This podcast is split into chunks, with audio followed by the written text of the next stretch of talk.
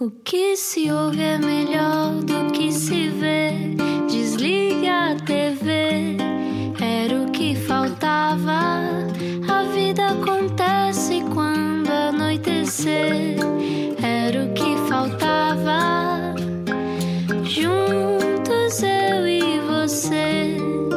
Boa viagem com a Rádio Comercial. Olá, boa segunda-feira, boa semana. Como é que foi esse fim de semana? Nós, por cá estamos, não é? Muito Sim. contentes da vida. Ainda por cima, hoje. Chegou a vamos- primavera. Chegou a primavera, mas hoje vamos conversar com alguém que nos marcou muito, pelo menos a mim marcou e a ti, então Sim. nem, nem falo. é? Muito, muito, muito, muito. É alguém que toda a gente reconhece, um daqueles nomes que deve ter uma taxa de notoriedade de 200%. E como diz o Ricardo Araújo Pereira, é aquelas pessoa que ninguém no meio diz mal. Toda a gente diz, pá, ele é mesmo espetacular. Vamos tentar perceber pá." porquê. Eh, Na rádio comercial, se só agora chegou para ouvir estas conversas depois, quando tiver tempo, quiser ter um momento só para si, radiocomercial.ol.pt para ouvir o Era o que Faltava. Então, quem é que está cá hoje? Vai ouvir agora.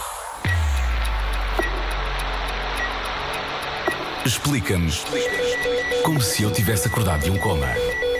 É estrela gigante, João Baião. Somos todos mais luminosos por causa dele. Ator, apresentador, eu acho que não precisamos dizer mais nada porque o Big Show está no ar. Bem-vindos, João Baião. Olá.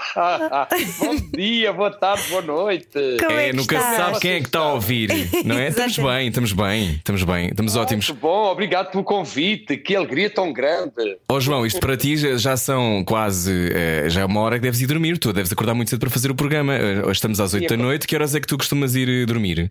Não, mas não me deito cedo. Inicialmente, a primeira vez que comecei a fazer eh, o daytime de manhã, e sim, era muito às 11 da noite, já estava a dormir. Mas depois eu acordo muitas, muito- muitas vezes porque eu não, não sou muito de me deitar cedo. Gosto de me deitar tarde, gosto, gosto muito de saborear a noite. Aliás, eu Ok. sempre fui muito notívago. Pois, mas porque- atualmente, deito-me aí meia-noite e tal. Meia-noite e tal. Então, e para alguém notiva que fazer um programa da manhã não é uma pedrada no charco, ao contrário. Uma violência. É, porque eu nunca fui, nunca fui muito de- das manhãs. Mas depois, quando comecei a fazer, comecei a perceber que de facto a manhã para já ah, passa mais rápido, ah, não é? E a tarde rende mais e a noite. Eu, eu acho que fico mais inspirado ah, à noite, mesmo no teatro, prefiro ensaiar à noite e tudo acontece à noite.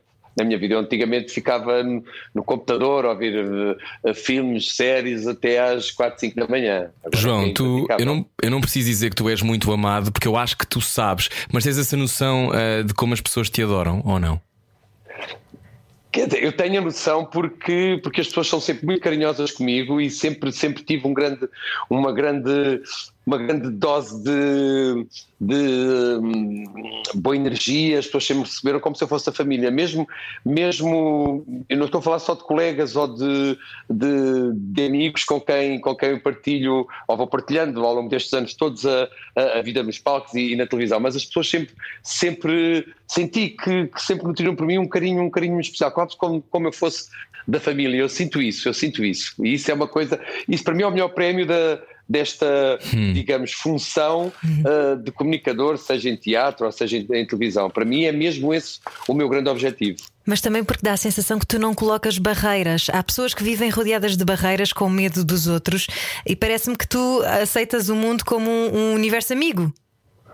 Será que estou a sim, quer dizer, extrapolar? nunca- Sim, quer dizer, não é colocar barreiras, obviamente que, tá, que há barreiras que coloco, mas são barreiras ah, que são colocadas de uma forma inconsciente, que é ah, o for da minha vida mais ah, privada, mas eu sou uma Claro. pessoa, eu tento ser uma pessoa normal, eu tento ser aquilo que eu sinto em determinada ocasião, em determinado estado de espírito e não pretendo ser mais do que aquilo que, que qualquer pessoa é, quer dizer, no, no meu caso, a, minha, a minha diferença em relação a todas as pessoas que têm outras diversas profissões é se calhar ter uma profissão mais exposta e isso obriga-me, por exemplo, a andar na rua e ficar mais intimidado se estou sozinho ou não, ficar mais descontraído, mas quer dizer, eu tento ser, agir naturalmente conforme a situação. As pessoas às vezes, esta coisa do Big Show, fica, às vezes perguntam-me sempre quando me vêem na rua, mas você hoje está aqui muito quieto, então não está aos saltos, então... É, é possível tu não estares aos saltos, não é? É uma coisa que se calhar não tens que estar possível. sempre. Pois claro, assim como é possível também, eh, outra das questões que as pessoas me fizeram muitas vezes, estás sempre a, dançar, mas o que é que tens? E que energia é essa? Eu, eu só tive noção desta energia quando as pessoas me começaram insistentemente a falar dela, porque até, até então eu era uma pessoa que sentia que era uma pessoa normal, quer dizer. Então, olhando para, para a tua biografia, tu uh, fizeste, eu não sabia isto, fizeste ginástica desportiva 7 anos e futebol de competição 5? Isto é verdade? Sim, sim, fiz. É verdade, eu nunca vi. Então a tua energia saía pela, pelo desporto. Foi aí que João o Baião. metabolismo acelerou. Lá está. Pois não sei, porque eu quando era mais novo, adolescente, eu fazia, eu, eu fazia muitas coisas ao mesmo tempo. Tinha sempre uma lei que era primeiro os trabalhos da escola e depois dos trabalhos feitos, os trabalhos de casa, ah, fazia tudo. E então tinha, tinha treinos de futebol, tinha ginásio, tinha ginástica, depois tinha os escuteiros onde tinha teatro, depois tinha outro grupo de teatro do meu irmão que tem mais nove anos do que eu, já com, com uma perspectiva antropológica, uma coisa mais de autores portugueses, completamente diferente. Eu estava sempre a fazer várias coisas ao mesmo tempo. E, e, portanto isto sempre foi muito orgânico, nunca percebi, oh, nunca senti que isto fosse muito fora do, do resto das outras pessoas. Hum. E, e quando é que percebeste que. hum, Já gostavas de televisão nessa altura ou não? Eu era fascinadíssimo pela Eras, televisão. Eu, tinha essa ideia, eu vinha às escondidas dos meus pais enquanto eles estavam a ver televisão e depois de, de, colocarem na cama, a minha e a minha irmã gêmea, eu ia uh, sorrateiramente às escondidas para, para, para espreitar a televisão. Era completamente. E depois de ter uh, já algum espaço para ver televisão, em que os meus pais nos deixavam ver televisão, então Uhum. e- e fazia a minha própria te- televisão, ou seja, fantasiava todo, todo o meu mundo era à volta da, daquilo que via e organizava com a minha irmã festivais da canção, fazia concursos de misses com os colegas da escola, eu, eu organizava, imitava os concursos, eu fazia a Cornélia no meu quintal, esse. Eras o tipo de miúdo popular? Era um bocadinho, era um bocadinho porque eu, eh, eu, eu na- nas turmas, nas turmas e na escola, mesmo antes do secundário, eu estava sempre a inventar e a criar eh, formas de fazer de tudo um espetáculo. E no final da- das, eh, das aulas eu organizava com os colegas um, um teatrinho. No Natal juntava todos os meus primos da família e lá íamos nós preparar um espetáculo para oferecer à família. A minha cabeça dava sempre nisso. Estava sempre a. a- eu, mesmo, mesmo quando eu mesmo em casa, eu tinha um quadro que meu pai me ofereceu, eh, que eram desenhos animados na altura, que era o Vitinho da altura, que era a família Pitucha, e tinha um desenho com cinco, cinco irmãos da família Pitucha. E eu chegava da escola e fingia que era o professor e seguia, através da minha gramática de português, eu dava aulas. Hoje vamos dar morfologia. E ele estava eu a falar para os bonecos, no caso, literalmente para o boneco, e depois fazia eh, pontos, exercícios, e era a minha irmã quem os fazia a todos. Era, eu estava sempre a inventar. Irmã gêmea, como é que se chama a tua irmã? Maria do Rosário. Então, e como é que foi ter uma irmã gêmea? Que não sabes como é que é não ter, não é? Mas esta coisa de partilhar a, a tua existência ao mesmo tempo sempre com outra pessoa, eu sei porque tenho irmãs gêmeas e, e vi Pois, esse, esse crescimento à distância. Mas eu não tenho um gêmeo. É verdade que sentem a dor de dentes do outro? É, é verdade que. Nunca, nunca passámos por isso. Não. Não, nunca passámos por isso. Tem, eh, foi muito bom porque eh, brincávamos muito os dois. Eu era o mais eh, mal comportado, porque estava sempre a inventar coisas Perigosas? assim, tropelias, pois, claro. mas eh, mas eh, havia uma coisa que me irritava um bocadinho, que era andarmos vestidos de igual. Ah, que é um clássico dos gêmeos, não é? É, Exatamente, é um clássico. Aquela de sainha ao xadrez e blusa vermelha e eu calções ao xadrez e blusa vermelha. Ah, Lembro-me que isso não, não achava muita graça, mas, mas pronto, e depois, como tinha um irmão mais velho que tinha que ficar em casa e tinha que, que- que se privar da- das brincadeiras com, com os seus eh, amigos de rua para ficar a tomar conta dos manos gêmeos, aquilo era uma coisa. Mas foi uma infância muito feliz. Hum. Era isso que eu, que eu te ia perguntar sobre a tua infância. O que é que tu conservas intacto da tua infância? Ai, consegue- cons- Olha, conserva intacto uma coisa que hoje em dia já não existe, que é o facto de nos relacionarmos com as pessoas que viviam, os amigos que viviam ah, na mesma rua, na mesma praceta. E eu lembro-me que eu vivia fascinado pelo futebol e, e jogava futebol. Nessa altura, na rua, a minha, a minha posição no campo era, era avançado, eu era o Cristiano Ronaldo ali da, da rua e, e fazíamos eh, campeonatos de futebol de ruas contra ruas, ou seja, na minha praceta tínhamos 11 jogadores e depois na rua de baixo e é isso tudo. Lembro muito bem eh, dos Santos Populares e que vinhamos todos para a rua e jogávamos aquele, aqueles, aquelas brincadeiras ao eixo, ao alho, ao, corridas de carros, caricas, era uma coisa, os berlindes, é uma coisa hoje impensável. Então é cresceste tudo- a poder é confiar nos outros, é isso? Isso, completamente. E lembro-me perfeitamente uma das coisas que eu herdei do meu irmão a, a bicicleta e, a, e, e, foi ele que me ensinou depois a andar de bicicleta e depois o facto de ter a minha própria bicicleta e de ir com os meus amigos passear, porque naquela altura, eu nasci na buraca, naquela altura não, não havia prédios, aquilo era só campo, campo e havia caminhos e nós passávamos em, em, a tarde inteira de bicicleta a armar-nos em pequenos vagabundos, não sei se viram esta série. Hum, sim, sim, sabemos o que queres dizer, sim. Ai, aquilo era uma coisa extraordinária. Foi mesmo uma, uma infância muito, muito, muito feliz. Mas que, pronto, eu chegava sempre tarde ao almoço, uh, às vezes ouvia a minha mãe a gritar pela buraca e dizer João Luís, e chegava eu, depois, lá e eu com os ténis rotos, porque estive a andar a, jogar futebol, os ténis novos, e que era uma tortura, porque depois dava umas palmadas.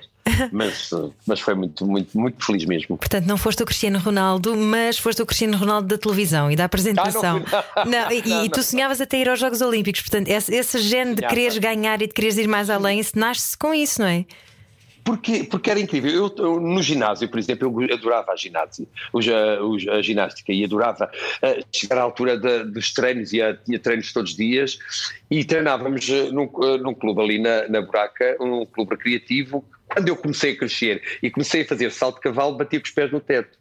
E foi tão incrível porque eu gostava tanto daquilo, dedicando tanto àquilo que houve uma vez, eu ia a várias provas e ganhei depois uma medalha como atleta com a melhor técnica e depois uhum. foi, foi, foi, feita uma competição nacional e foi preciso escolher uma equipa uh, que representasse Lisboa. E eu fui o único do meu ginásio que fui um dos, dos uh, selecionados. E aquilo, incrível. Lembro-me hum. que quando como, como há hoje nos estágios em que os atletas, a, a seleção se junta para, para treinar para o campeonato, eu fui treinar num ginásio que um ginásio sério. E a primeira vez que eu entro naquele ginásio e vejo umas argolas, eu treinava, eu treinava os aparelhos na, nas, nos ferros do jardim. e, mas eu vi, vivia aquilo tão a sério, tão, tão de forma tão profissional, que depois fui, ao, fui a, a esse campeonato e fiquei em terceiro lugar, individual. É, foi incrível. Então estás fui... habituado desde miúdo a destacar-te de alguma maneira. E a trabalhares muito também, não é? Sim, sim, eu sempre fui muito, muito dedicado às coisas. Uh, que é uma coisa que ainda hoje uh, está dentro de mim, que eu sempre tive muito medo de desiludir as pessoas que apostam em mim. E portanto sempre, sempre trabalhei muito e sempre dediquei com muita paixão e como eu acreditava mesmo. E acreditava mesmo que queria muito ir aos Jogos Olímpicos.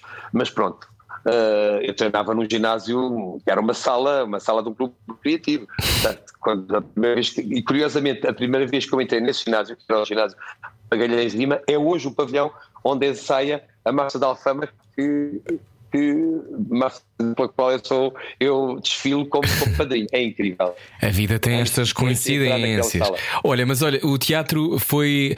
Já, já me tinhas dito que tinhas feito algum teatro amador e por aí fora, mas havia esta coisa de. A sensação que eu tenho, e eu não tenho esta memória porque eh, nasci em 89, mas pois, quando vou olhar. mais novo que eu. Sou muito mais novo e, e conheces melhor a minha mãe do que a mim, mas a sensação que eu tenho é que tu, uh, João, tu não só foste ator muito tempo, apenas, acho eu, como te fizeste coisas muito difíceis em teatro. Tu fizeste, por exemplo, eh, corrijo-me se eu estiver errado, em 86, a Mãe Coragem, os seus filhos de Brest, no Nacional, Sim. com a encenação do João Lourenço, e depois também fizeste. Sim. E todas as pessoas que eu conheço que te conhecem também nessa altura dizem: ele não é só bom apresentador, ele é um grande ator.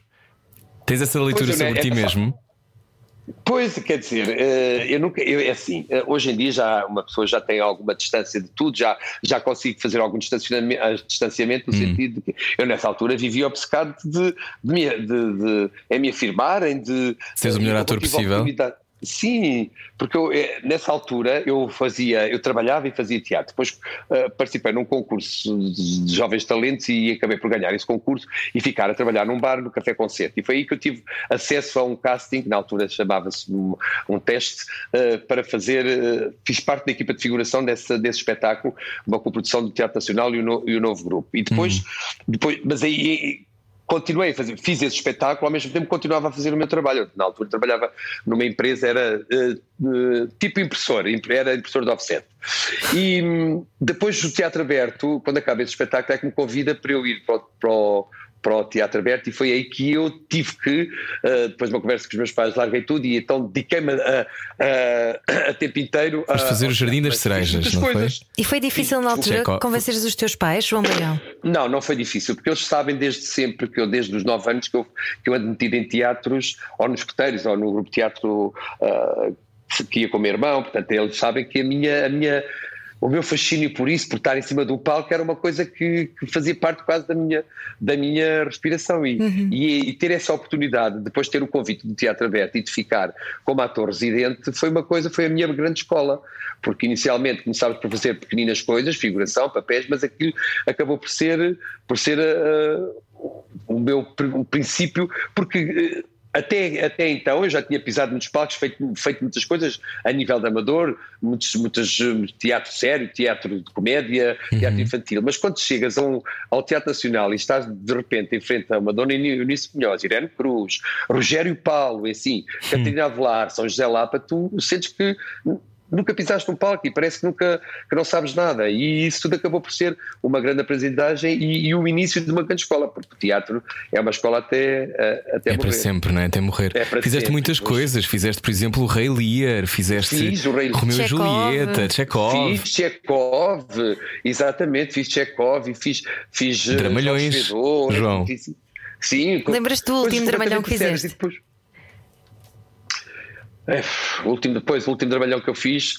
Já foi há algum tempo, não é? Ficou marcada, já foi há algum tempo, mas lembro que a peça que ficou marcada, e hoje ainda tenho colegas que às vezes vão à Casa Feliz, ao que eu encontro, e que me falam sempre desse, desse espetáculo, e foi assim a primeira grande oportunidade que o João Lourenço, enquanto diretor da Companhia do Teatro Aberto e enquanto encenador, nos deu a nós, eh, a mim, a Cristina Carvalhal e a Teresa Sobral, que éramos assim os três mais novos do, do elenco, e que aposta numa peça do Jim Cartwright, que era uma que, era que se chamava A Rua, que era uma uhum. peça sobre, o, sobre a marginalidade, o bafão e tudo isso, em que a mim me dá um monólogo, uh, um skinhead. Na altura ninguém ainda percebia muito bem o que, é que era um skinhead. Uhum. E, e, isso marcou muitas pessoas porque eu entreguei-me tanto àquilo, era, foi uma coisa tão intensa. João, tão, há pessoas que eu conheço que hoje falam desse monólogo e foi em 88. Exatamente. Uau! Exatamente. O nome, a, a, a, data já não me lembro bem, obrigado, Rui. Mas, mas foi uma coisa com o Vigílio Castelo, com a Isabel Ribas, bem, com o José Jorge Duarte, a Cristina Carvel. Foi, de facto, era um espetáculo muito forte. Não só visualmente, esteticamente, como também em termos de linguagem, era um espetáculo que mexia muito com as emoções do público. E esse, e esse momento eu fazia um skinhead agressivo, que todos os dias partia um vidro. Uh, que se uh, envolvia na luta com, com uma cabine telefónica e partia o vidro com um punho, assim, era uma, foi uma coisa fortíssima. E, e, e, e, depois, com o desenrolar do meu percurso, muitas pessoas uh, diziam: como é que é possível? Não tem nada a ver. O João Baião que a gente conhece. Tão luminoso, não é? Não tem nada a ver com esta pessoa. E isso é que é, isso é, que é o prazer de, de, de estar em cima de um palco é poder de repente sairmos da, da, daquilo hum. que nós somos.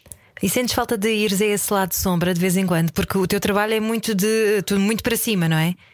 Pois é, pois é, pois é. Às vezes é, às vezes é, às vezes, quer dizer, não sinto falta. Eu estou muito feliz, estou muito feliz e, e também tenho tenho procurado um bocadinho mais outro, outro registro, até porque, até porque nos últimos tempos eh, precisamos de coisas um bocadinho mais, mais leves e mais positivas. E depois há uma uhum. coisa que é que não há nada que pague, que é ouvir uma plateia a rir do espetáculo, se trata do espetáculo de comédia, não há nada que pague isso. Pois é. Encontraste isso quando começaste a trabalhar com, com La Féria ou foi antes? Eh, quer dizer, já tinha sido antes, mas de uma forma muito leve, uma, uma abordagem muito leve. Mas depois, quando, quando, quando começo a trabalhar com o Filipe Laféria primeiro na. Maldita na cocaína, não é? Em televisão e depois Sim. a malta de cocaína. Na grande noite, não é? Grande, grande noite, noite, grande noite. Grande noite, uma grande noite, vou viver grande noite.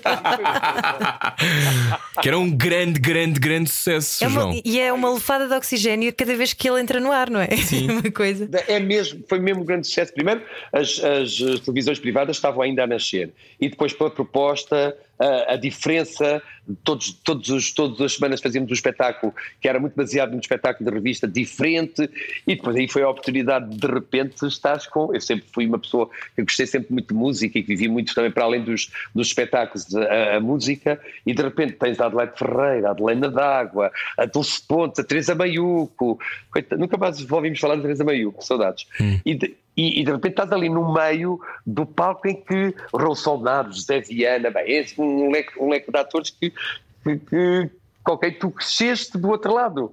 E então acabou por ser ali, e depois estávamos, é aquela fúria, fúria da ingenuidade que é entregas-te a tudo e não te, não te preocupes com se estás a fazer má figura, se estás a ser ridículo. É, vais, vais a vai, vai. Essa é a tua cena, tu, tu vais sempre? Vou sempre, vou sempre. Uh, nunca estás mais ou menos, nunca estás a meio, pois uhum. não? Ah, mas isso não, a meio não. Para ir a meio não vale a pena. Ou, ou se está sempre ou então é melhor não ir, não é não ir. Mesmo que, mesmo que não tenhamos a certeza de que vai correr bem. Há uma coisa que eu uh, tenho que ter na minha cabeça que é o, o desenho da, daquilo que vai acontecer e depois a forma como recheias vai acontecendo. E então... isto, esta, esta questão de trabalhar em programas em direto dá-nos muito este, esta rotina do, do, do improviso embora eu acho que tenha alguma facilidade do improviso. Isto tem, tem muito a ver com o espetáculo de café concerto que eu fiz antes disto tudo, que é um espetáculo muito próximo.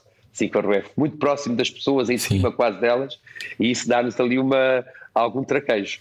Então tu dizes que vais sempre, e o truque é não te levares demasiado a sério? Eu nem penso nisso. Não, não, não, eu não Quer dizer, eu gosto de brincar, gosto, gosto de, de subverter às vezes as, as coisas e, e, de facto não, não me levo muito a sério, ou seja, levo muito a sério aquilo que eu faço, uhum. uh, aquilo que eu decidi como, como percurso e como, digamos, profissão. Mas depois é, é brincar com as coisas e, e encará-las de uma forma uh, leve, embora com todo o profissionalismo, mas é, é, é, brincar com as situações e é não levar a sério, porque de facto isto tudo é uma passagem. E nós, é, o importante é chegar ao outro lado e criar algumas emoções e o jogo da, o jogo da, da troca, do olhar, da gargalhada, do abraço. Hum. Que hoje em dia é um bocado complicado, não é? A gente neste tempo assim um bocadinho uh, à distância. Mas o, o jogo, por isso é que eu gosto muito de teatro, e por isso é que nunca quis fazer fazer espetáculos monólogos porque eu gosto é do jogo e eu gosto e sobretudo gosto da, da, da do desafio de, de, me relacionar com as pessoas e de me divertir com elas Hum, quando é que percebeste que estavas a fazer muito bem um espetáculo de teatro ou uma ah, revista? Eu nunca, eu nunca, nunca tive essa percepção. Nunca? Eu, não acredito. Não. A sério? a sério? nunca. Não, eu tenho sempre, eu tento, às vezes, o, o meu erro é tentar-me colocar-me fora e tentar ver-me Uh, e, isso é o pior. É o pior é quando tu é, é quando tu não consegues eh, entrar dentro da, daquilo que estás a fazer. Ou seja, não te, ver-te de fora trai o facto de tu estás ou não a viver aquilo naquele momento, não é? Exatamente, não, não podes exatamente. avaliar enquanto fazes. Não, okay. não posso, não posso, não posso avaliar e ao, ao estarmos a tentar ver, vermos acho que é um bocadinho é quando, é quando, é quando falhamos mais, acho eu, é, é quando nos entregamos menos. É, é assim, nunca tive essa percepção de pá, eu aqui vou tão bem, eu sou maravilhoso. Não, nunca, jamais. Eu sou muito inseguro e acho sempre que posso. És muito ah, inseguro? Vezes, é, sou um bocadinho inseguro. E às vezes é o contrário. Nunca, o, o contrário acontece, que é eu aqui não foi bem, não que canastrão, não, não estou a gostar. Agora, a coisa é pá, grande ator, nunca, nunca, jamais. Nunca tive essa, essa. Agora, sinto que depois o feedback das pessoas, quando, quando, quando me dizem, quando me dizem, ah, que giro, diverti-me imenso, obviamente que isso, é, que isso é bom e acredito e começa a, ah, afinal, se calhar. Eu, uma estreia que eu fiz há três anos ou quatro, que foi, no, foi a primeira vez que eu pisei o casino, o palco do Casino Estoril, fiz um espetáculo musical A Volta ao Mundo em 80 minutos. Uhum. E eu saí da estreia com uma sensação horrível, porque é assim, eu fechei-me no camarim, nem quis ir à festa final porque achava que as pessoas não tinham gostado. Porque de facto aquele palco é, a distância entre o palco e o público é uma coisa muito, uh, muito grande e não se sente não se sentem as pessoas. Eu achei uhum. as pessoas não gostaram nada. Isto foi uma coisa mesmo fria. E, e depois, quando eu começo a perceber que de facto as pessoas tinham gostado muito do espetáculo, uh, começas a acreditar que de facto, ah, afinal, ah, afinal há aqui qualidade, afinal há aqui uh, material para podermos desenvolver uma carreira feliz neste espetáculo. A percepção de, ah, eu vou muito bem, não. Nunca, não, não é, não, nunca fui assim. Quais é que foram os principais acontecimentos da tua vida que te fizeram ser quem tu és hoje? Ui, Há um primeiro? A primeira vez que fizeste televisão? Eu não sei, porque eu nunca, eu acho que aquilo que eu sou hoje é uma soma de tantas coisas, mas que, não, que é, é, muito difícil precisar. Eu hoje sou assim porque vivi aquele momento, porque, porque fiz uma novela, a primeira vez que eu fiz uma série uh, sem conhecer, sem conhecer o elenco, sem nada, a primeira cena que eu que eu vou fazer é, é a cena mais difícil no percurso da minha personagem. Uh, foi o que aconteceu no Ricardino e Marta, foi assim a primeira série, uh, assim mais a sério. Depois de pequenas participações em, em séries de, na altura da RTP, fui fazer Ricardino e Marta e a primeira cena foi descobrir que o meu pai uh, afinal era aquela pessoa e sem conhecer o elenco, sem ter ensaios, isso foi uma coisa muito estranha, quer dizer, é uma coisa... Uh, quer dizer, não, não, é difícil dizer foram estes, foram estes, uh, estes momentos que me fizeram assim hoje. Não, não, sei, também não sei como é que eu sou assim hoje. não sei como é que eu sou. Então vamos continuar a descobrir a seguir. Hoje estamos com João Baião na Rádio Comercial. O Big Show está no ar e é mais depois ah, disto. Saia da sua cabeça. A vida é agora. Era o que faltava. Na Rádio Comercial. Boa viagem com a Rádio Comercial. Acorda provavelmente algumas vezes com João Baião, a entrar pela sua casa adentro. Já o faz há muitos anos. Já fez à tarde, já fez de manhã.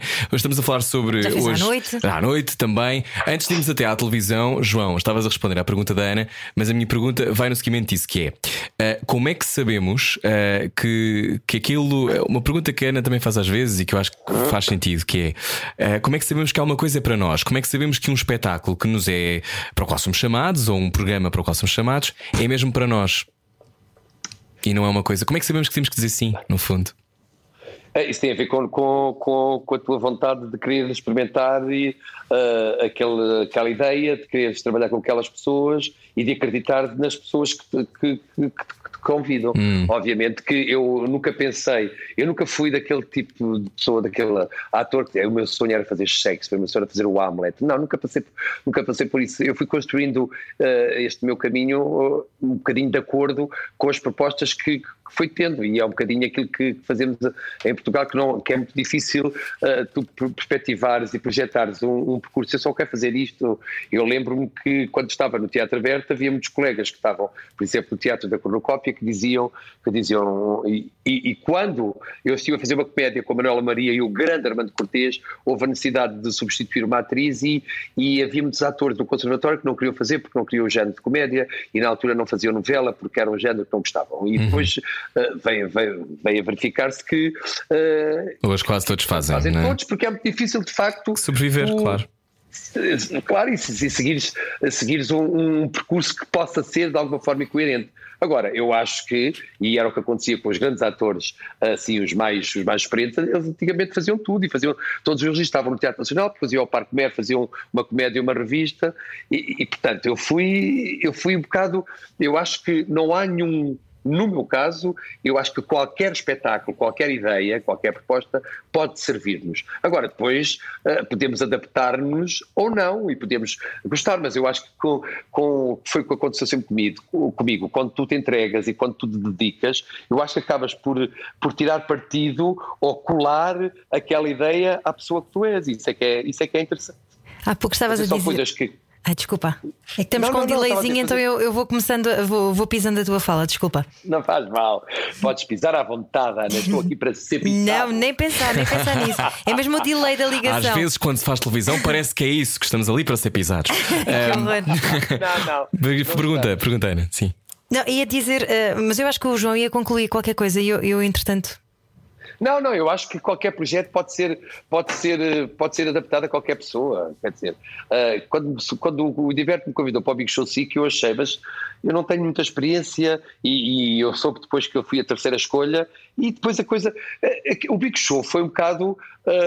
Como era muito livre, era muito. aquilo era, uma, era, um, era assim um pedaço de plasticidade, aquilo depois a pessoa que estivesse ali à frente ia moldando à medida das, da, daquilo que a pessoa ia e foi um bocado que aconteceu, não é? As pessoas perguntavam, uhum. eu sei que não estamos já na televisão, nem estamos no teatro, mas só para dar, para dar um exemplo, portanto, eu não sou daquelas coisas, eu não vou fazer aquela peça porque aquilo não tem a ver uhum. comigo. Vamos ver, e depois uh, os atores é isso mesmo, são, são no fundo pessoas que, uh, que se moldam à, à, Veículos, à realidade e à é? personagem. É? Exatamente. Há pouco estavas a dizer que também não sabes muito bem quem tu és hoje, mas qual é que achas que é a coisa mais importante que devemos saber sobre ti? Esta foi difícil. A coisa Isto falar, falar, falar em, defesa, em defesa própria é muito, é, é muito complicado. É, Eu não é? que- que é, é, mas eu acho que o mais importante e é aquilo que eu, que eu aprendi dos meus queridos pais é que ah, tento ser o mais, o mais justo e o mais honesto com aquilo que, com aquilo que eu sou e, e tentar ter o maior respeito, maior respeito com as pessoas ah, com quem trabalho e para quem, ah, para quem trabalho. Obviamente que esta, que esta coisa de ah, ele é muito boa pessoa, ele é muito humilde, nha, nha, nha, parece um bocadinho, de repente parece um bocadinho de slogan e um bocadinho um rótulo e uma etiqueta. E não é bem assim. Quer dizer, não é bem assim. É assim Ninguém eu é só uma coisa, não é? Somos todos várias coisas. Pois, Exatamente. E, e eu não, não sou assim porque tenho que ser ou porque fica bem. Eu sou assim porque sou assim. E não há hipótese. Ó Não João, mas ninguém diz mal de- ti. É verdade, não, mas isso sente-se. Ninguém diz mal de ti. Este até é meio estranho. Como, é que, como tu sabes em televisão o que é? Jesus, és tu? Não, é que há pessoas, é que, é que, como é óbvio, e, e depois podes falar sobre isso, mas a, a sensação que me dá é não só és muito respeitado pelos teus pares, como pelas equipas que trabalham contigo, como isso é- perpetua-se no tempo. Uhum. E podia não ser assim, não é? Podias, podias ter ser uns anticorpos. Como é que explicas isso? És porque, é porque tratas bem todas as pessoas, desde a pessoa que está à porta até quem te põe o auricular, Ah, até. isso. Ah, não, isso é Tem a ver com isso também, não é? Pois, todas as pessoas, pois, as pessoas. ah, ah, eu agora tenho estado assim, porque nesta fase de mudança, é, é tão engraçado, nesta fase de mudança em que eu, ah, porque fomos chamados, fomos chamados em cima da hora para fazer o- a Casa Feliz e eu deixei de morar em Lisboa e moro um bocadinho a 50 km em, ah, em Alenquer e, e fui ficando no hotel para ficar mais perto, porque tenho de trânsito, não sei o quê. E, e um dia, ah, um dos, um dos funcionários do hotel onde eu estava eh, como se fosse a maior coisa, como se fosse um grande gol do Cristiano Ronaldo, como se fosse um, Oscar, estava a falar que João Baião até nos diz bom dia, ele fala connosco. se isto fosse. Até nos diz bom dia.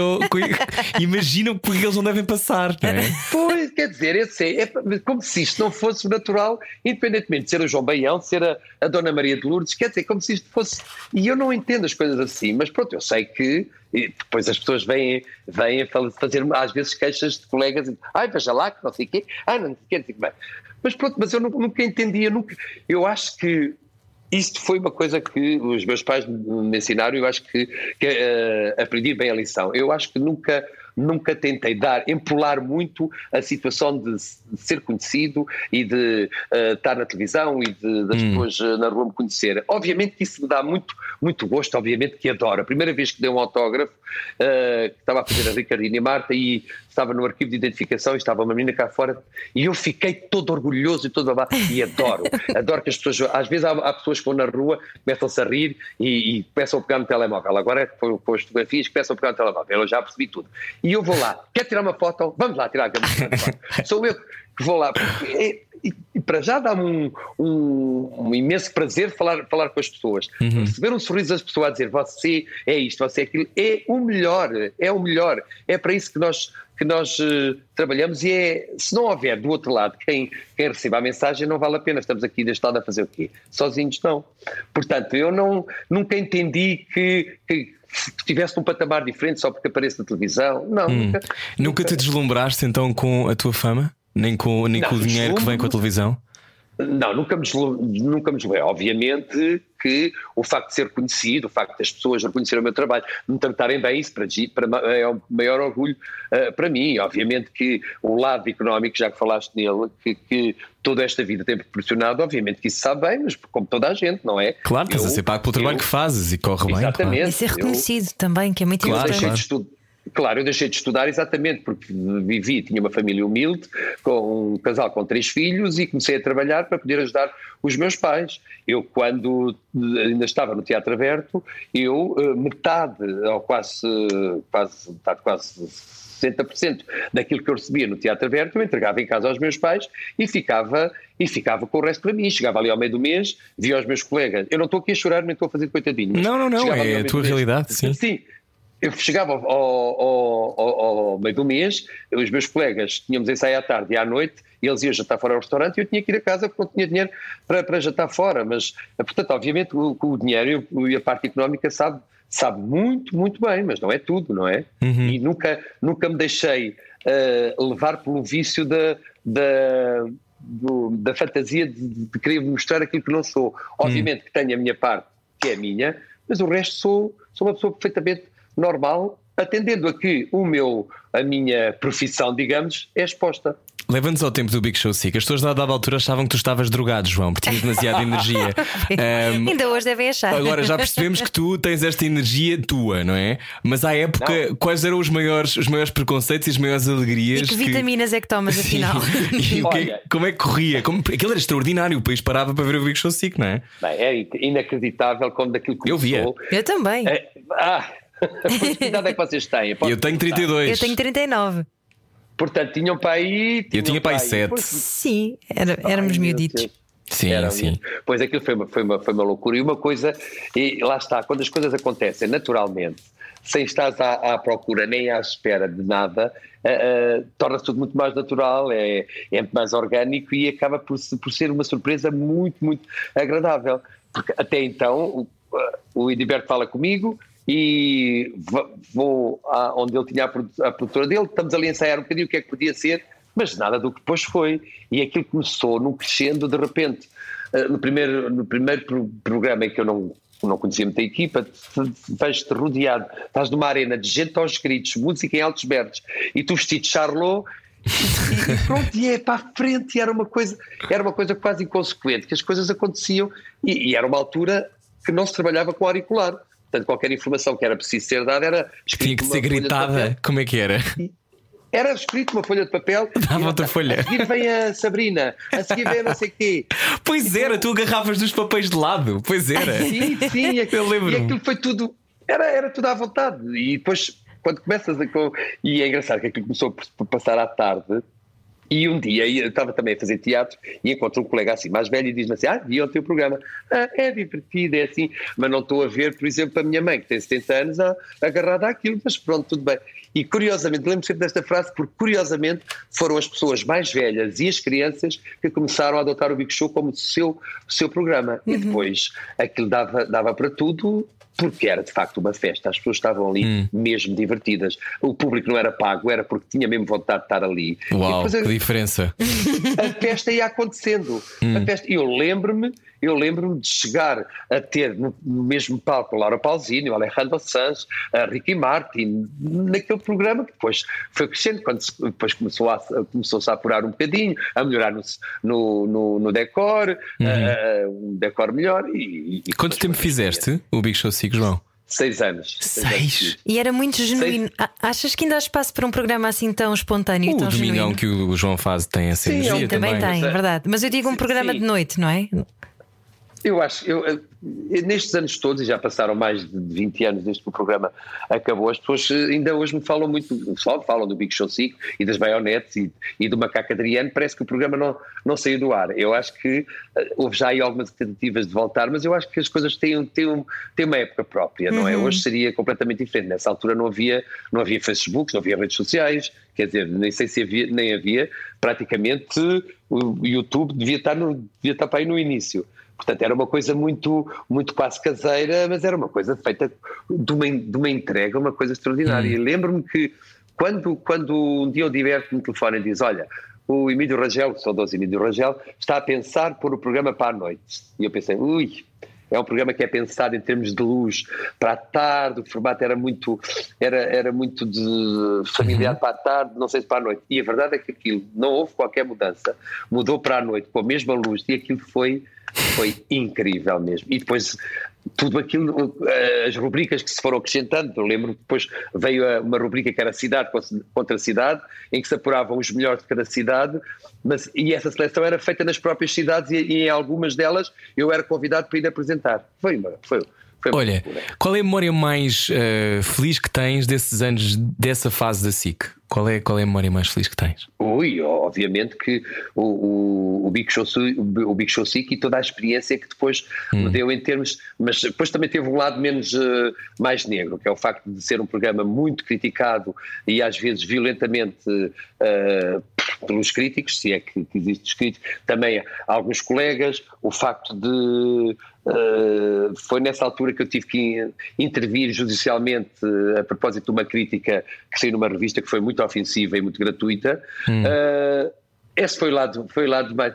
E o facto de Uh, na altura o Big Show Sick era para algum, para algum setor era considerado um telelixo, não sei quê. e a verdade é que hoje, uh, comparando muitos daqueles que a gente foi assistindo na televisão, o Big Show Sick parece que é um programa de culto, podia passar na RTP2. Era para meninos, realmente. O Big Show, o Big Show, né? Big Show RTP2 é uma coisa que eventualmente, quem sabe, um dia aos 80, João, tens a fazer. Quem sabe, já assim com uma bengalinha ou não ou não, mas foram memórias porque depois deu uma oportunidade, por exemplo, de a convite da SIC ir apresentar o Carnaval dois anos no Rio de Janeiro, que foi das experiências mais, mais arrebatadoras que eu tive. Uma loucura, tu és João. o Carnaval, ó João Baião. Ah, pá, aquilo é, aquilo Tinhas é- mais energia é- ou menos energia do que o Carnaval do Rio de Janeiro?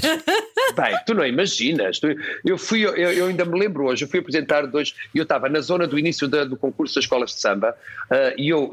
Metia-me dentro da, da, da pista e eles, os seguranças todos assim a empurrar. E é engraçado, no outro dia aparece uma notícia na, no Jornal da Globo a dizer a grande sensação do carnaval tinha sido um português que andava lá no meio. oh, bem, incrível, incrível, nem queria acreditar. E foi, e foi, ah, não, foi uma experiência. E a oportunidade que eu tive nesse, nesses anos todos, de, porque nesses anos, agora os programas têm uma longevidade mais ou menos dentro desse, desse mas na altura os programas tipo Chuva de Estrelas ou, ou concursos ah, faziam uma, uma temporada de 13, ah, paravam 3 ou 4 meses e depois voltavam. E o Big Show 5 nunca parou. E, portanto, tivemos ali a oportunidade de fazer várias coisas. A Big Show Sick, a Cidade contra a Cidade, Big Show Sick na, no Onda Park da Costa da Caparica. Quer dizer, foi, foi, foi uma festa. Foi, foi, foi, e depois conheci gente incrível. Então a seguir continuamos com a festa, mas já vai ser na RTP. Venha daí a Ok. conversa é com João Baião. Depois disto. Baralhar e voltar a dar.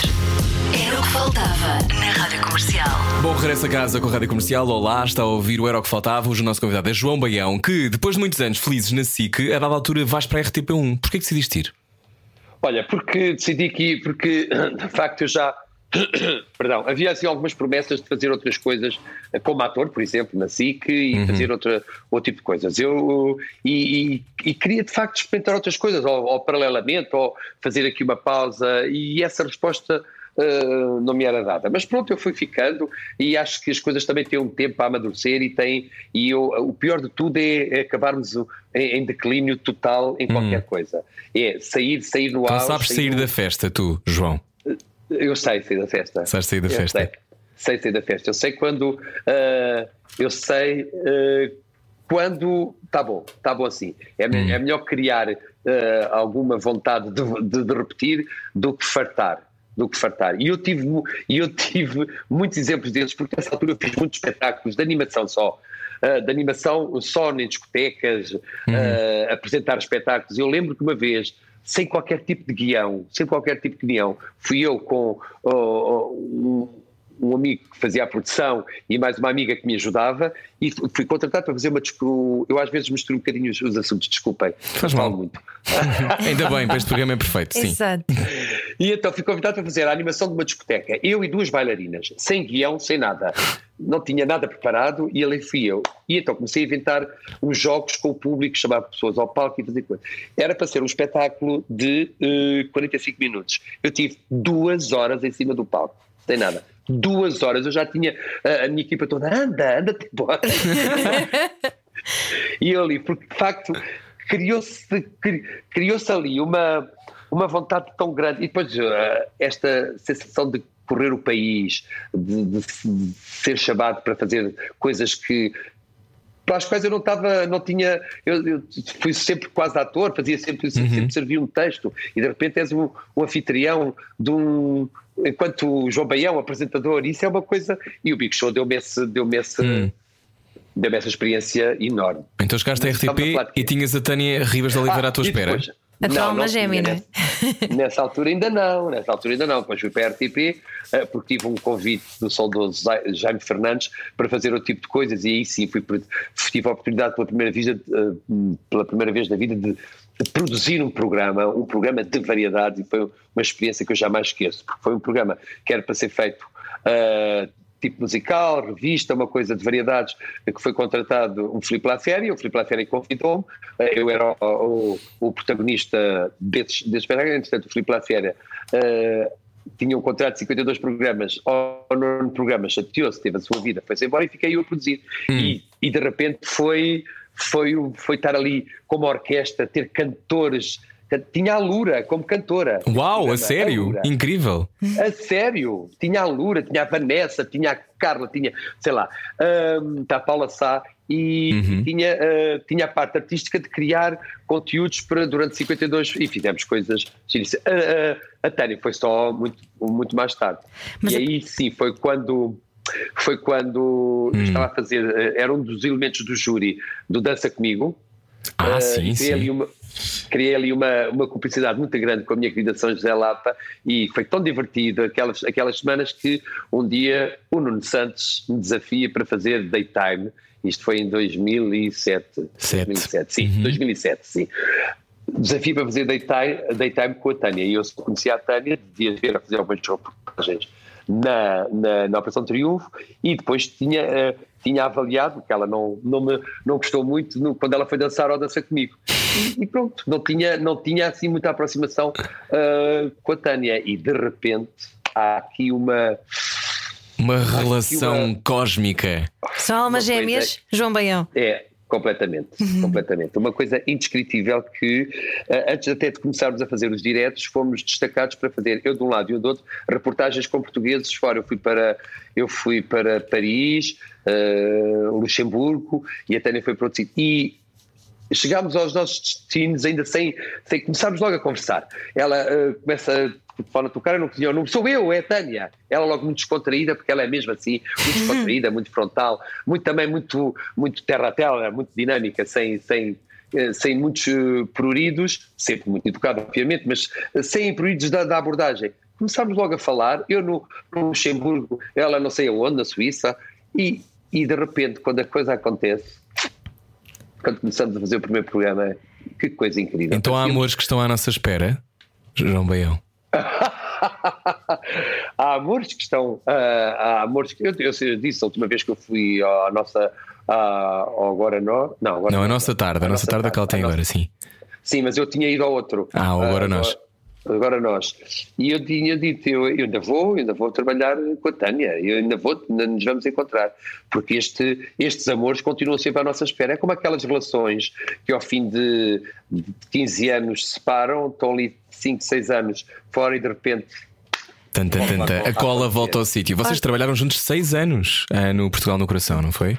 Qual é que é a chave para uma parceria tão bem sucedida, João Baião? Não há chaves, eu acho que não há chaves, senão toda a gente se dava bem, toda a gente, toda a gente eh, era feliz, assim, a Uhum. Acontece só. 400%. Não acontece, acontece, nem nós percebemos na altura, eh, achámos muito estranho. Aliás, a, a Tânia até achou, tem, uma, tem uma, uma frase muito engraçada que quando ela também foi seduzida por um Santos, ela, ela dizia: bate certo.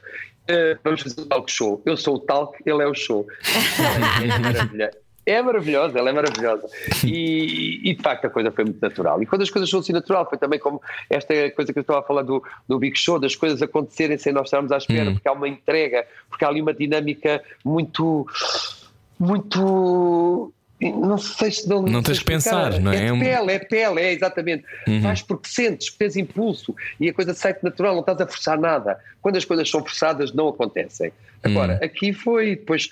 hum, ela é muito divertida, ela é muito inteligente, ela, ela tecnicamente eh, percebe televisão porque ela fez edição, ela sabe que é coisa que eu- eu estou noutra, eu estou para o espetáculo. Eh, para mim tudo é teatro, para mim tudo o público está ali à frente.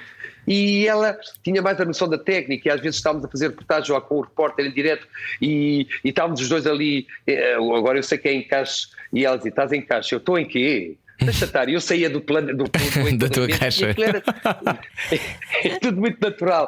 E isso também deu-me deu uma, outra, eh, uma outra visão da televisão, de uma forma, porque eu encarei, sempre encarei a televisão muito de uma forma teatral, porque o Big Show era uma teatral, a Grande Noite era teatral.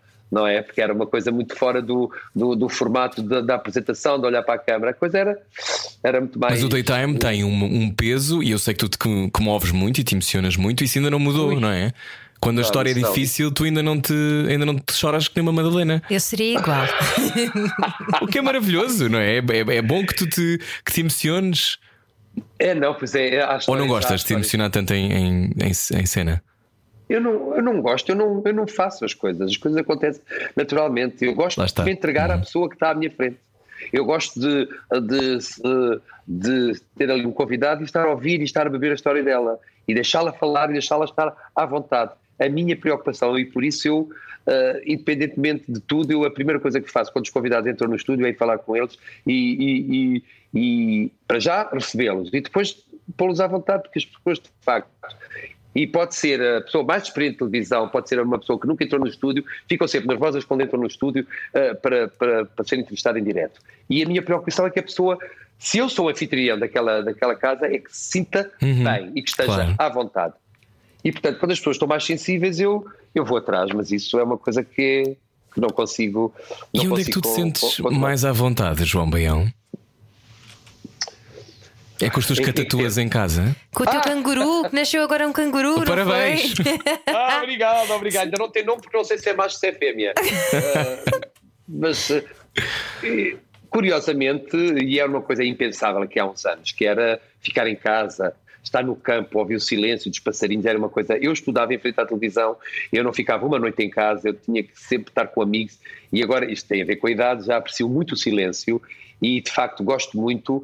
Eu pode ser uma heresia aquilo que eu vou dizer, mas eu gostei muito deste primeiro confinamento. Eu gostei muito porque vivi a minha casa como não a, Nunca tinhas vivido, se calhar, não é? Uhum. Exatamente, porque tenho, sou um privilegiado porque tenho um espaço com, com um espaço exterior ah, muito bonito e, e uma pessoa quase não, não tem tempo. Eu ia aos fins de semana ou ia depois do programa e era correr e andar e aquilo deu-me para, para usufruir a, a, a casa de outra, de outra forma. Eu gostei tanto. E depois Porque para, esta para é tua, difícil. este teu amor por animais que normalmente ninguém tem. E todo o tipo Também, de animais, não é? É, todo tipo os que posso, os que é possível ter. Adoras Também, animais, eu não não é? tenho muito. Sim, adoro, adoro. E desde pequeno, em casa dos meus pais, sempre tive, sempre tive cães. Mas esta coisa de, de, de animais que, que não são muito habituais, ninguém tem uma lama em casa. ou- Pois é isso, tu tens uma lama. Isso é pareces- incrível. Como é que se chama? Não tenho uma, tenho cinco. Tens cinco lamas, João Baião. Parece uma andota na arca da- sobre a arca de Noé.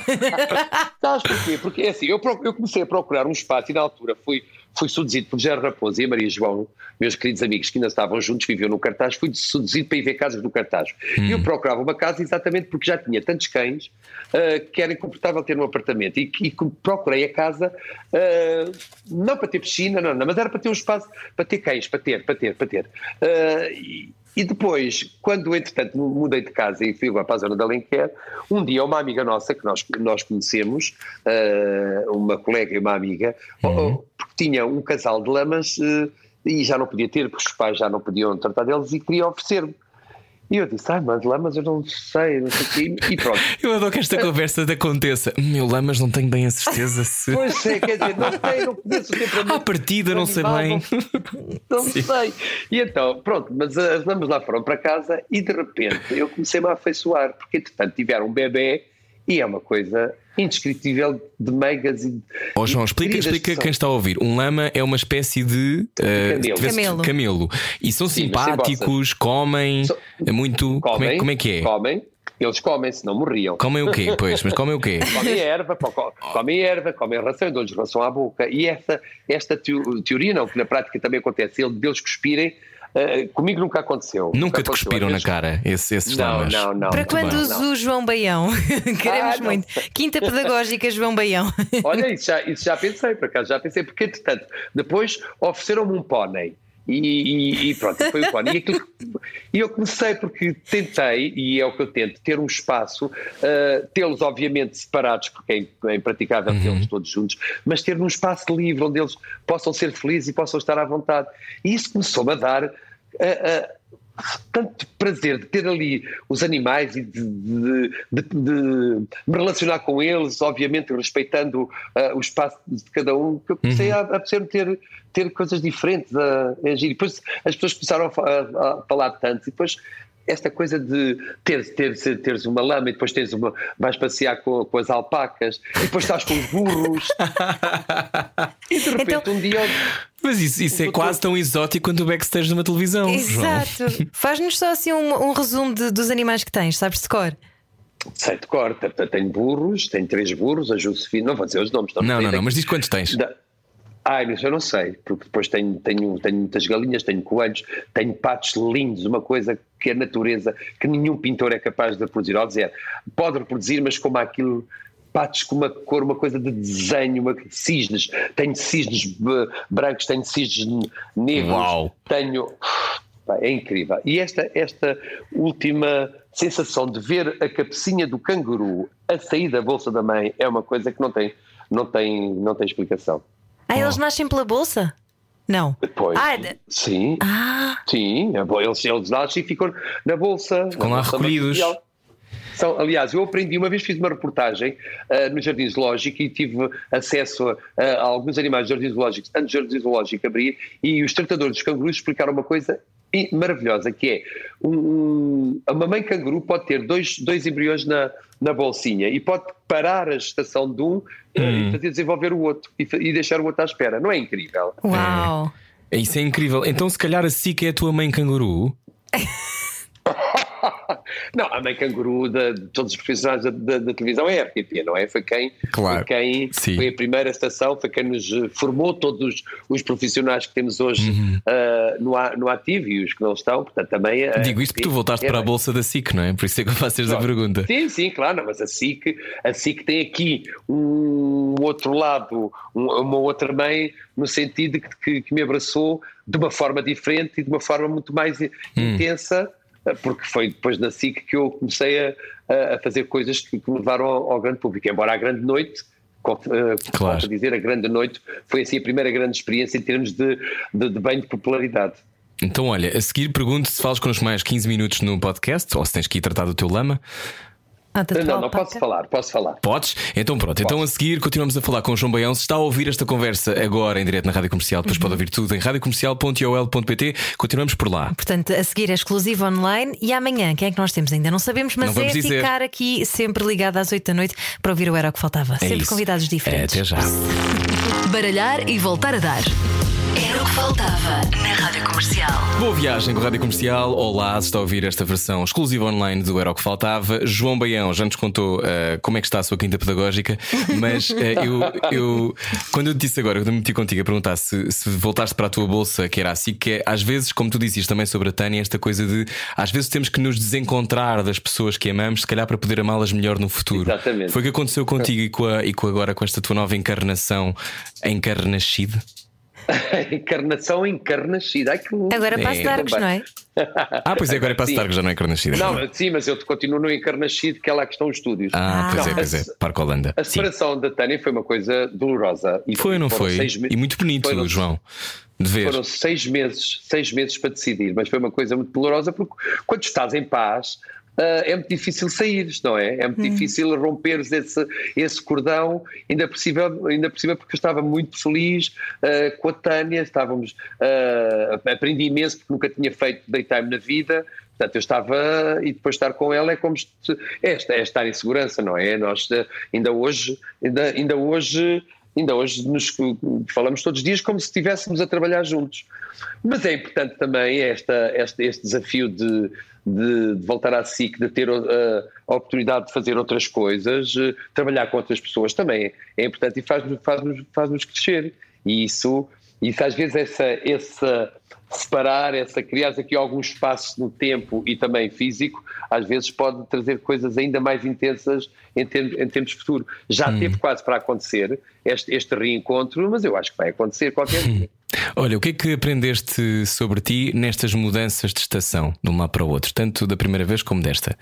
E também já tive- tiveste há muito tempo, há muitos anos na, na TVI também, mas o que é que aprendeste nas mudanças, João? Aprendi que, o- que o importante é mesmo se tentarmos ser o mais felizes possível, eh, possível naquilo, naquilo, na, naquilo que, que nos é proposto. Aprendi que eh, o, o- é assim, o mundo da televisão é muito que, que tudo, tudo, é tudo muito fugaz, não é? Hoje em dia temos este diretor, amanhã temos. Mas o que é importante mesmo é, é somos nós.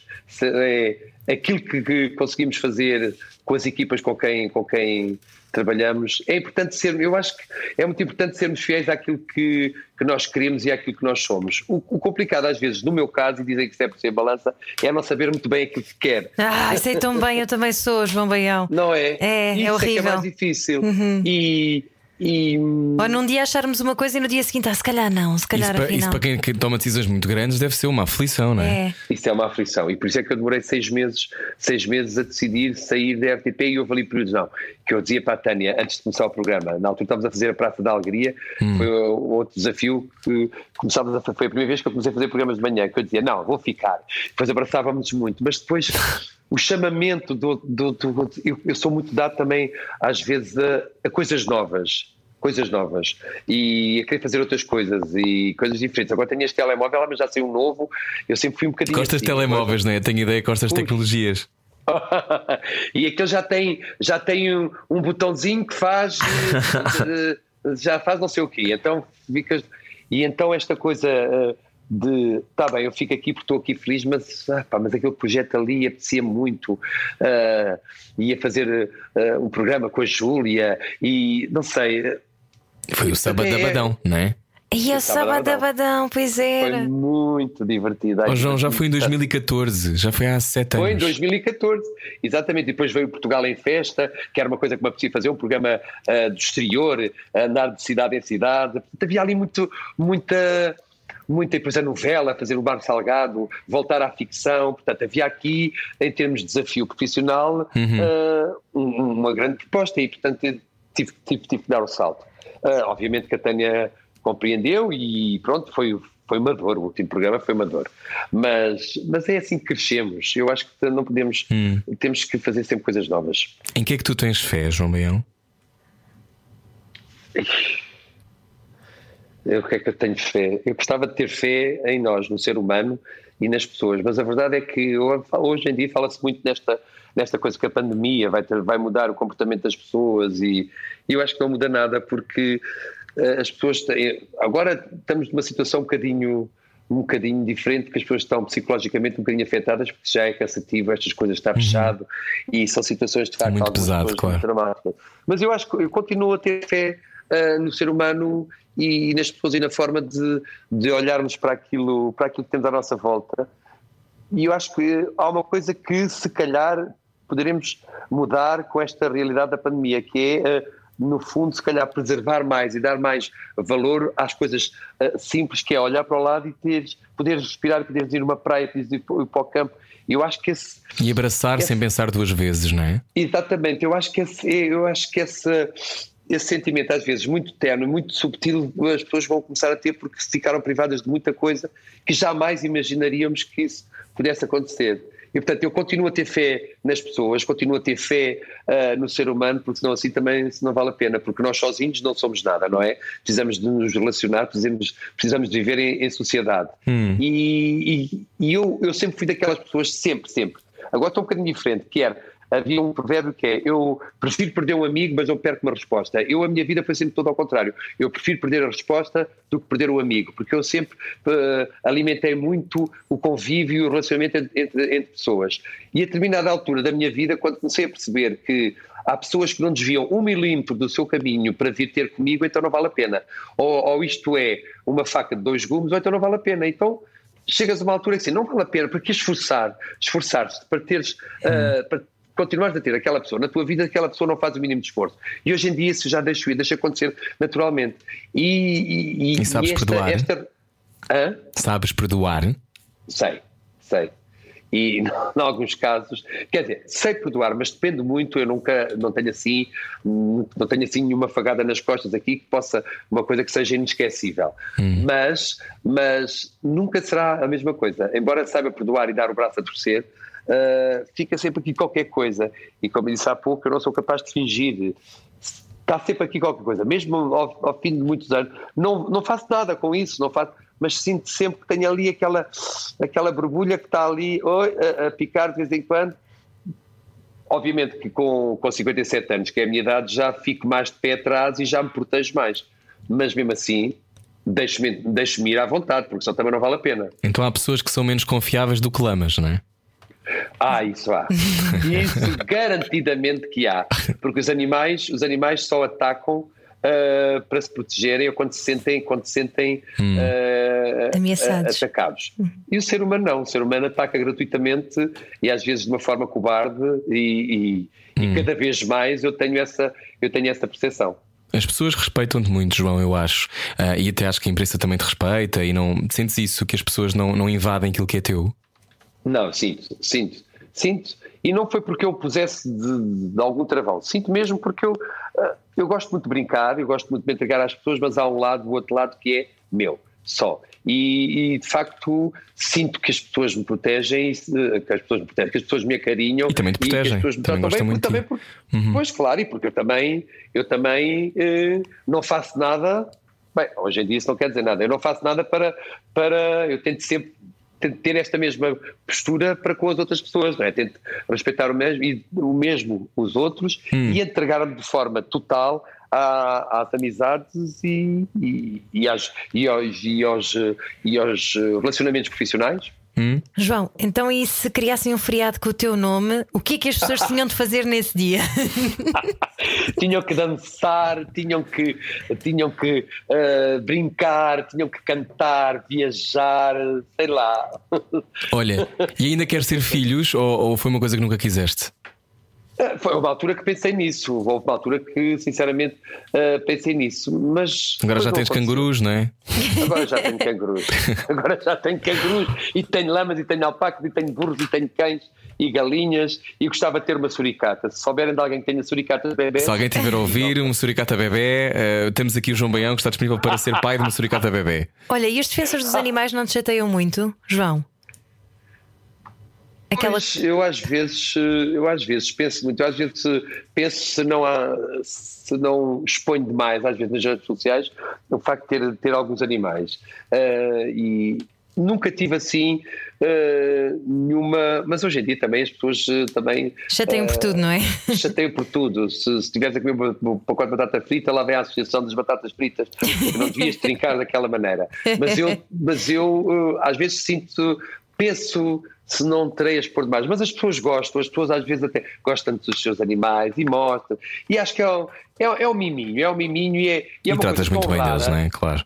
E Claro, isso é o que deles. E é uma importa. coisa tão rara, eh, ninguém tem um, tem um lama em casa ou tem a oportunidade de ver um lama, que acho que é que, é, que as pessoas merecem, porque se tratam tão bem e também não tem ma- mal nenhum. Agora, eu acho que nunca, eu sempre tentei, tento ao máximo que os animais sejam o melhor, o melhor, eh, o mais bem tratados possível dentro das condições que é possível ter eh, dentro de um, de um espaço. Agora, tenho, tenho noção se calhar há alguém que não goste eh, e que ache mal.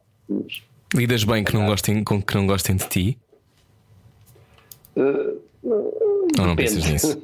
Depende. Não, não penso nisso. Não, houve uma altura que queria agradar a gregos e a troianos, não é? Eu Como bom balança que és, não é? Pois, pois, pois. Mas agora não, não posso fazer nada, quer dizer, não posso, Hum. é muito difícil criar aqui ah, alguma coerência, coerência de toda a gente gostar de ti. E, e há quem não goste, não gosto. Eu não gosto. Aquilo que eu não gosto é que sejam ofensivos de uma forma gratuita e ofender e falar sem conhecer a pessoa. O resto, se não gostam de mim, têm todo o direito. Vivemos, vivemos em democracia, por enquanto, e espero que muito tempo, durante muito tempo, as pessoas tenham liberdade de gostar ah, ou não. João, não tu. gosto toda a gente.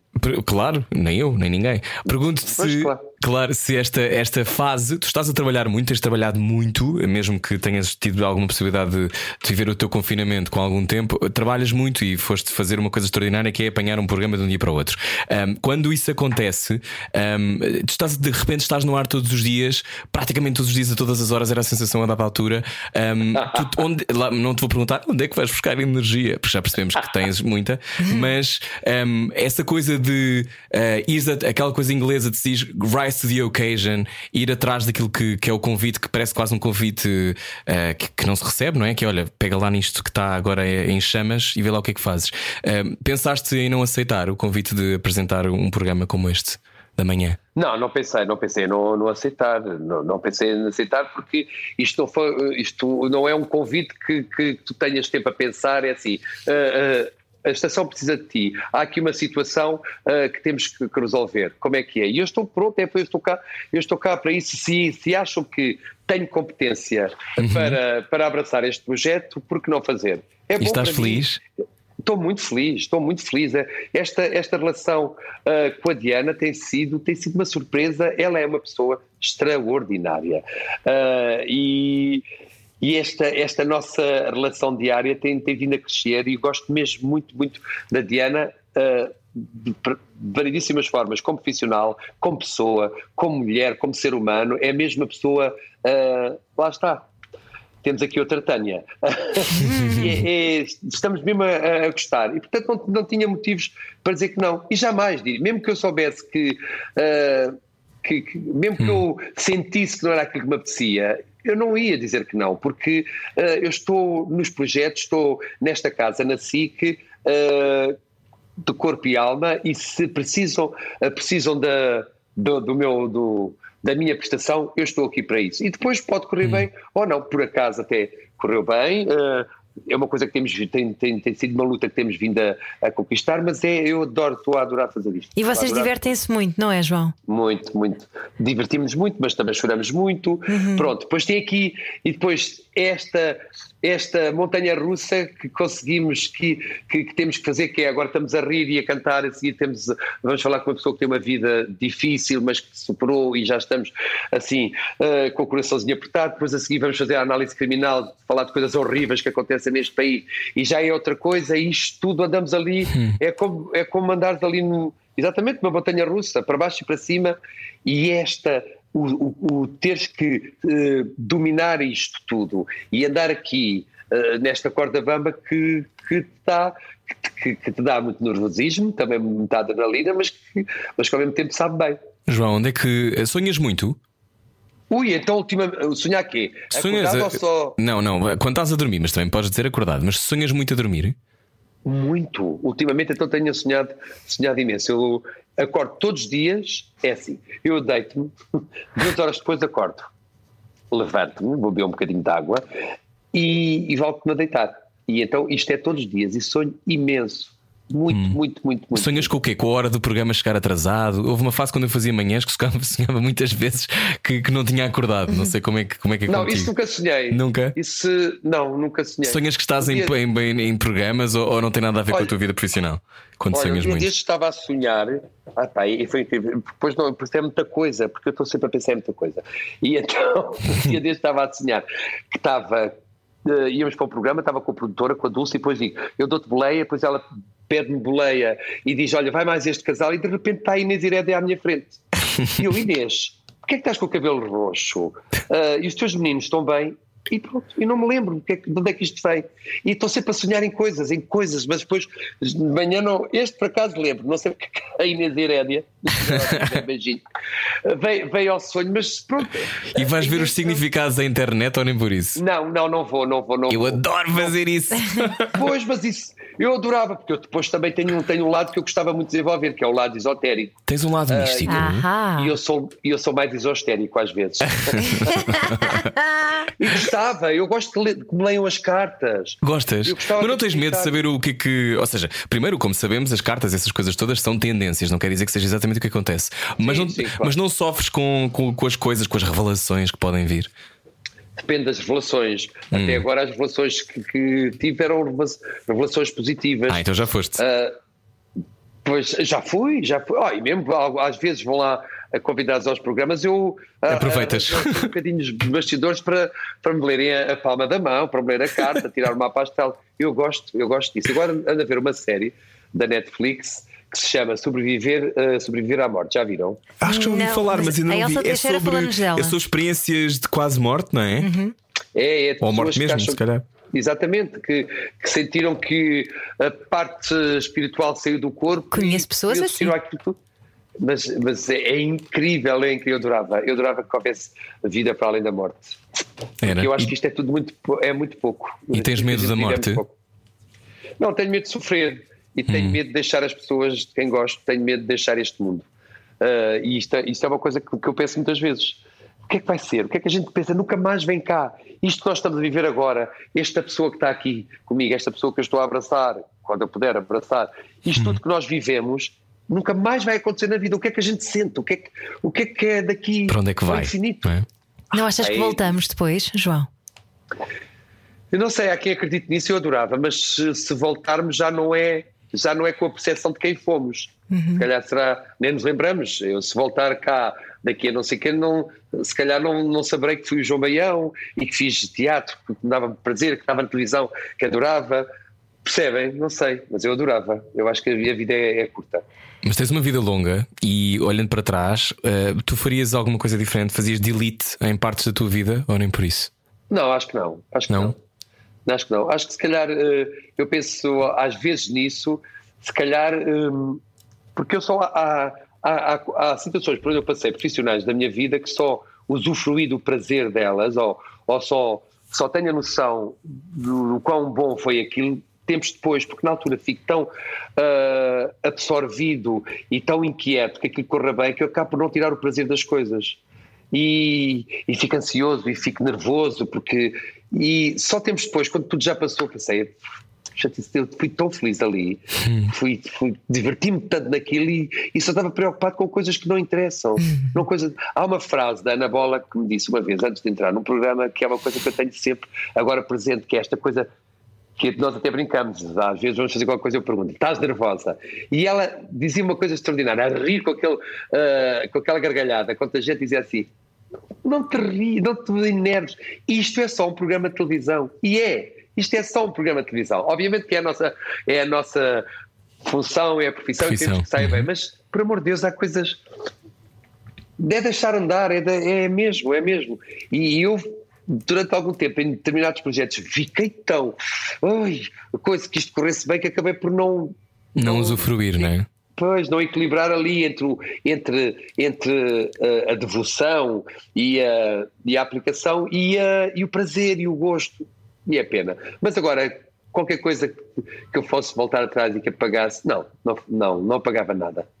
Muito bem. Lá está, eu hoje sou assim porque vivi tudo isso. Uh, e felizmente que nunca tive assim grandes, grandes, hum, grandes tropeções ou grandes quedas, nunca, nunca caí num abismo, embora houve uma altura uh, saiu aí numa uma revista, João Baião, uma depressão, saí de uma clínica, tinha ouvido de Nova Iorque de férias, e de repente vejo com uma notícia, mas pronto, esse foi assim o mais, o mais, mais grave uh, da empresa. De resto, nunca tive assim grandes, grandes tropeções ou grandes arranhões, Gra- grandes arranhões, grandes, uh, grandes, como é que se diz? Quando a gente parte um membro, como é que se diz? Ah, eh, para- Fraturas. Fraturas. Fraturas, Choques. exatamente. Nunca tive, tive, tive arranhões e tudo, mas agora grandes fraturas. Então és um homem sortudo. Eu acho que sim. Sou, A sorte sou- existe, sou- então. Eu, eu- bem, se existe, quer dizer, há, no, minha, no meu caso, poderia dizer que existe. Há muitas pessoas que terão outra, outra, outra, Uhum. outra forma de pensar, Ah, mas de facto. eh, Eu, eu também fiz muito para isto e eu não, as coisas não foram só. Não te caíram do céu, não é? muito. Não é cair no céu, é. As pessoas têm um bocado no céu, lá vão aqueles fazer ali umas palhaçadas. ó. E não, ah, vocês estão na rádio, eu fiz rádio durante muito tempo e adorei fazer é uma experiência extraordinária. Pois foi. Mas trabalha-se muito, trabalha-se muito. É verdade. É porque, por exemplo, eu neste momento, e, e não estou aqui a dizer que sou o maior trabalhador, pronto, mas isto é, há uma entrega. Eu no, aos sábados, que é o único dia de folga que tenho, eu passo o sábado a decorar os textos ah, dos patrões fora que gravo na terça. Uf. Portanto, e nós, mesmo quando vocês, quando também nos acontece, quando saem da rádio ou quando acabam de fazer ah, ah, o vosso horário, não vão para casa e não desligam completamente. É impossível. Ficam a pensar o que é que vai ser amanhã, ora é bom entrevistar aquele, vamos convidar. Estamos sempre, está sempre a funcionar, não é? Claro, estamos sempre ainda sintonizados naquilo que estamos a fazer. É uma coisa que, que não acaba, mas é importante ter vida, não é? Temos que sempre. Às vezes sentes que trabalhas demais e que não aproveitas. Sinto, sinto. Pois. Eu sempre falei nisso com a Maria João Abreu. Não é trabalho demais porque eu gosto do que faço e gosto de estar muito, muito ocupado. Às vezes sinto é que, tenho menos tempo, por isso é que eu digo que a vida é curta. Tenho, tenho menos tempo para usufruir, por exemplo, uh, das lamas e dos amigos Uhum. e do, das viagens e dos livros e do teatro. Eu ainda por cima uh, comecei no início da pandemia, para além de tudo aquilo que estou, que estou a fazer uh, em televisão, estava, comecei a, a ensaiar um espetáculo de teatro para levar para o país. Portanto, eu sou mesmo. Uau! Um espetáculo. Eu gosto. É um espetáculo de comédia. Ai, um que bom. espetáculo de comédia que, entretanto, já tive que parar duas vezes porque, pronto, não, não, há- não é mesmo praticável devido à situação que nós, que nós, que nós estamos a viver. Mas, eh, mas, de facto, às vezes sinto que eh, isso, isso eh, na- na- na- no primeiro confinamento foi uma coisa que, que, que me alertou. É lá, estás aqui tão bem, aqui duas semanas na casinha a usufruir, podes, podes estar à vontade, descontrais, não tens horários, agora vais ver uma série, agora vais ler um, um livro. eh, É incrível. Mas pronto, mas. eh, Então, olha, para fechar, o que é que tu dirias ao João Luís que chegava às casas com os ténis rotos de jogar à bola ah, sobre, sobre o que ele temia na altura e que entretanto não se materializou? Oh, João Luís, olha, vou abrir a porta. Atrás desta porta vem muita luz, vem muita cor e muita música. Entra pela porta e não tenhas medo. Tão É bonito, isso. João. Olha, não, não quero eh, terminar esta entrevista sem antes cantar um bocadinho de uma música que tu esceveste. Não sei qual é? viver sem Sem- ti. Ai, foste tu! Não vou esquecer o que vivi, o que fizeste, o que disseste. Lindo! Maravilhoso. Não falámos deste teu lado letrista, mas pronto, as pessoas vão procurar. Há imensas canções escritas por ti, dos excessos, dos de arrasar e por aí fora. Da Cláudia, havia uma, a Cláudia que cantava com os Zex, que também era maravilhoso, maravilhosa. Ah, que pena. Que pena. Mas ouvimos cantar. João, obrigado, gostávamos muito de Olha, conversar eu é contigo. agradeço. Finalmente. Muito obrigado. Muito obrigado, finalmente. E olha, muitos beijinhos para vocês. Obrigada. E gostei muito mesmo da nossa conversa. Obrigado. Tá bom? Nós bom, também, João, que João. bom, Muito obrigada bom. por toda essa tua luz. Adeus. Adeus. Adeus. Até já. Até já! João Baião na Rádio Comercial. Pode haver a conversa inteira em radiocomercial.iol.pt. Nós voltamos amanhã às 8. Beijinhos, beijinhos e boa semana. Boa semana. O Big Show está no ar. Era o que faltava. Com Rui Maria Pego e Ana Martins. Todos os dias, das 8 às 10 da noite, Juntos eu e você. na comercial.